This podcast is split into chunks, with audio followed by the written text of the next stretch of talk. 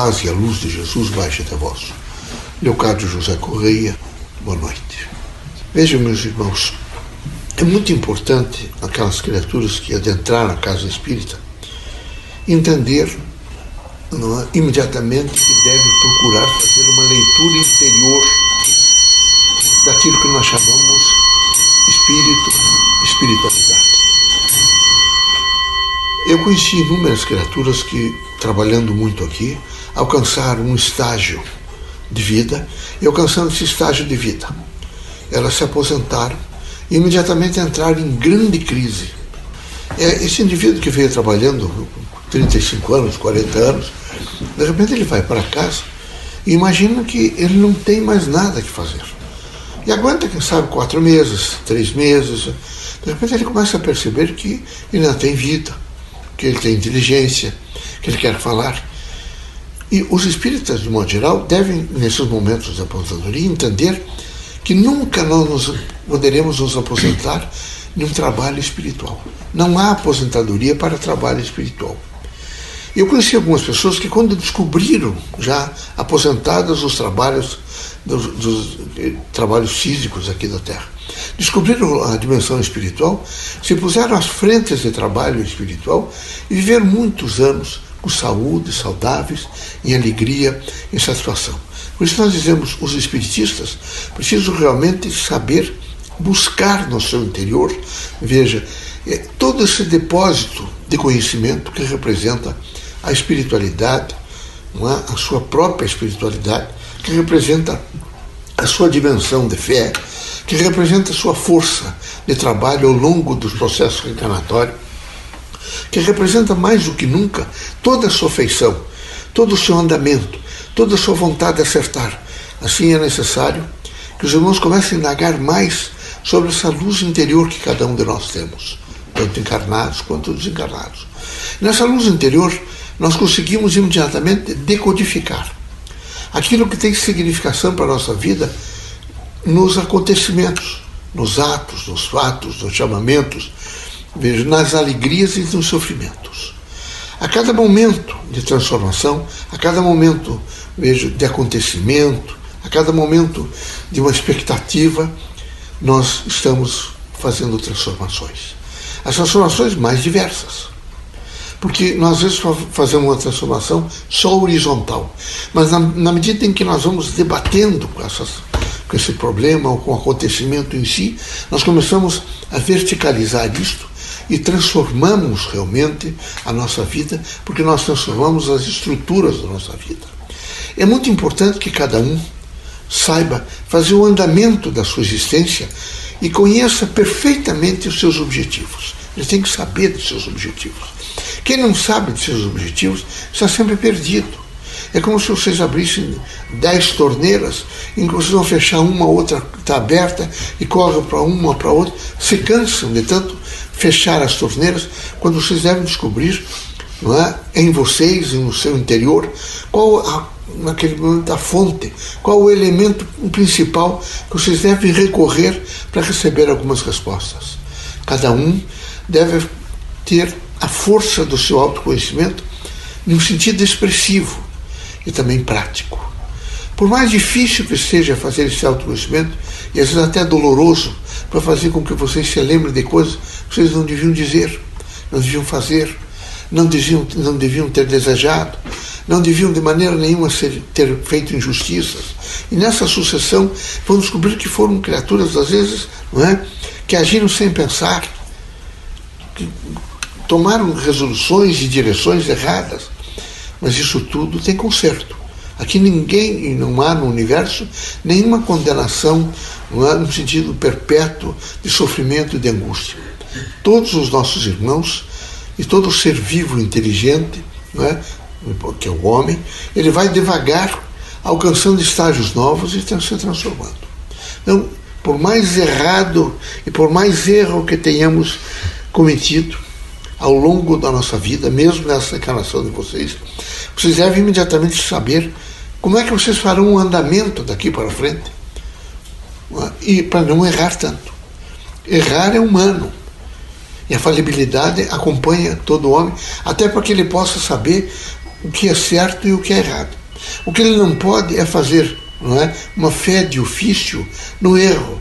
Ele não pode, de maneira nenhuma, criar plataformas para o erro, dizer que aquilo está beneficiando, que ele vai tirar proveito para ele. Isso não pode. Vejam, irmãos, ser pobre não é defeito nem maldição. Os, os, eu digo os hipossuficientes. Mas ser, ter dinheiro, frequência grande de, de, de reconhecimentos públicos, mas com desonestidade, é horrível é a destruição do ser, do ego, é a destruição da personalidade, é uma, uma profunda marca que fica na identidade de cada um. Assim, é necessário que vocês todos entendam o grande significado da vida em um cotidiano presente. O que é está acontecendo comigo nesse momento? Quantas pessoas eu convivi hoje? Quais são essas pessoas que eu dei mais atenção, menos atenção? O que é que realmente eu fiz? É muito importante não estar continuamente em julgamentos excessivos e embrutecidos pelo ódio ou embrutecidos pelo ciúme ou pela vaidade em torno de terceiras pessoas. Vocês devem permanentemente fazer a demonstração do amor, do afeto, da compreensão, para que vocês possam almejar que vocês estão caminhando na plataforma da justiça. Aqui na Terra é muito difícil fazer justiça. Justiça é sempre uma paisagem que às vezes se dilui quando chegamos próximo. No entanto, não há possibilidade de vida em harmonia, em equilíbrio, não é, nem no sentido da paz social, da paz para a humanidade, sem que pelo menos não é, 95% da população da Terra comece a compreender o que é justiça. E comece a entender que todos eles trabalham não é, paulatina, diuturnamente, no sentido de sentimento, de mente, de pensamento, não é? de palavras, de ações, para uma convergência de fazer justiça. Que cada um quer viver dentro de um estágio de equilíbrio e de harmonia. Por isso nós temos que recomendar a vocês todos uma firmeza nos seus propósitos. Vocês devem todos os dias imaginar que vocês estão compondo a sua própria espiritualidade. A espiritualidade não é um coletivo de espiritualidade, há uma individualidade de espiritualidade. Cada um tem uma espiritualidade. E essa espiritualidade, ela fala é, ao indivíduo, ao em si, aquele, aquela criatura que realmente a representa, que é a própria espiritualidade. Por isso vocês devem, nessa grande compreensão dessa labuta diária, desse trabalho, vejo, desse processo de estar compondo, se conversando com uma diversidade imensa, vocês estão não é? é como se é, alcançando é, dimensões diferenciadas e fazendo iluminação. Na medida que fazemos iluminação, nós lemos melhor, os, mesmo com os olhos da matéria. Se vocês não tiverem luz, vocês não enxergam o que está escrito. Então, a luz interior, a luz do espírito, é, por daí, não é? A espiritualidade, ela permite que vocês enxerguem melhor. Ela dá a cada um uma melhor consciência. Portanto, a sua consciência opera melhor. Ela dá a cada um a capacidade de afetividade e cada um começa a sentir mais o grau da afetividade dos outros. Ela suaviza a dor, porque ela aquece. E sempre que com aquecimento, vejo, é alguma coisa que vem, e particularmente vocês que estão encarnados, é, ao encontro naqueles momentos extraordinários de uma termia do corpo que é o ventre da mãe. Então a dimensão, evidentemente, ela é muito pessoal, ela é muito forte, ela é muito significativa, ela expressa em cada um aquilo que cada um é. Por isso nós temos que recomendar a vocês que vocês sejam pacientes, comedidos, procurem ser justos.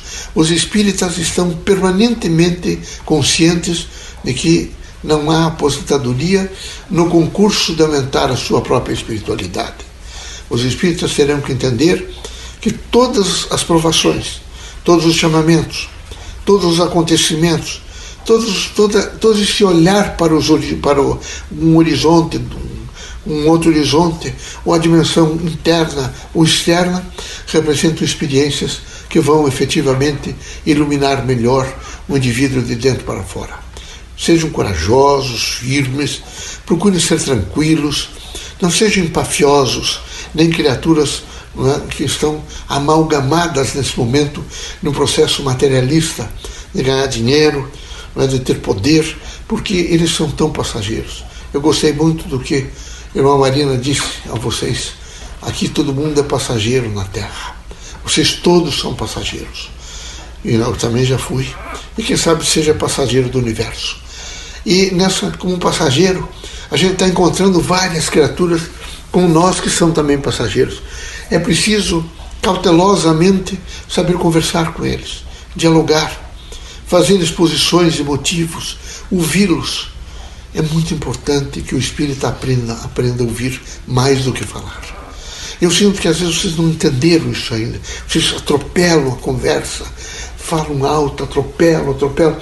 Diminuam o tom e diminuam a linguagem e faça a linguagem interior.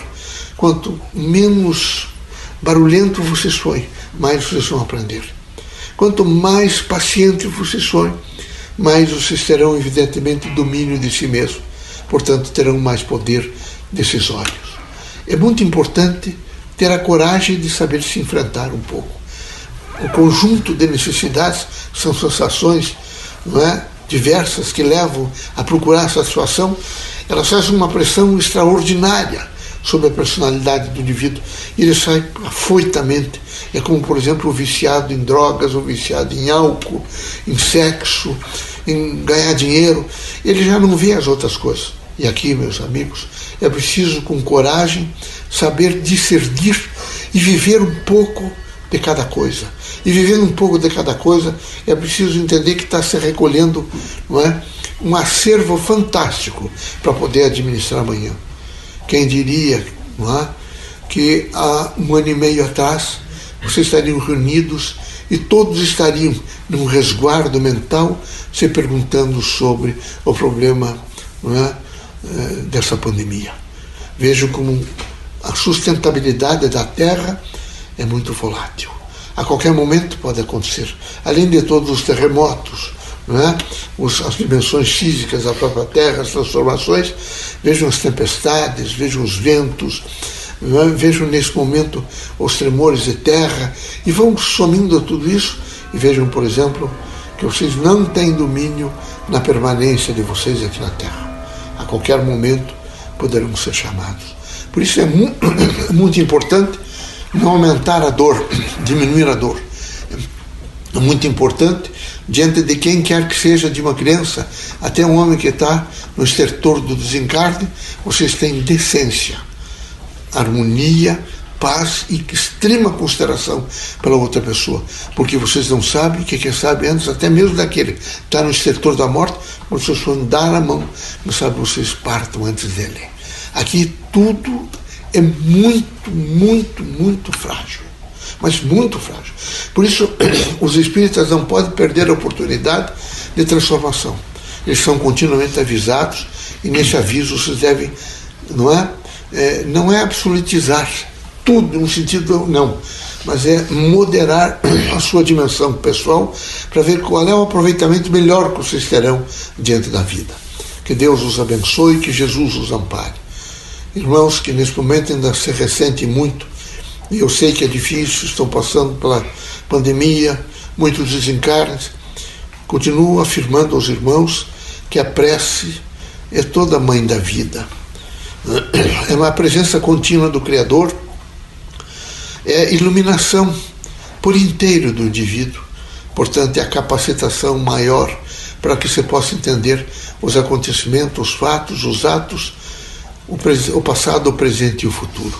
Que sejam os irmãos todos muito fortes para entender esse momento, compreendê-lo, se ajustar da melhor forma possível, se queixar menos, aceitar mais, estar continuamente em guarda e nessa guarda, estar continuamente orando e vigiando e vivendo a força da imanência do Criador em cada um de nós. Deus abençoe os irmãos todos, coragem. Tenho certeza que quem vive a sua espiritualidade, vive a força do seu amor, tem continuamente a presença do bem, da justiça, porque tem a presença, veja, de todas aquelas inteligências espirituais que de, devagar, mas com firmeza e determinação estão a ajudá-los. Deus os abençoe.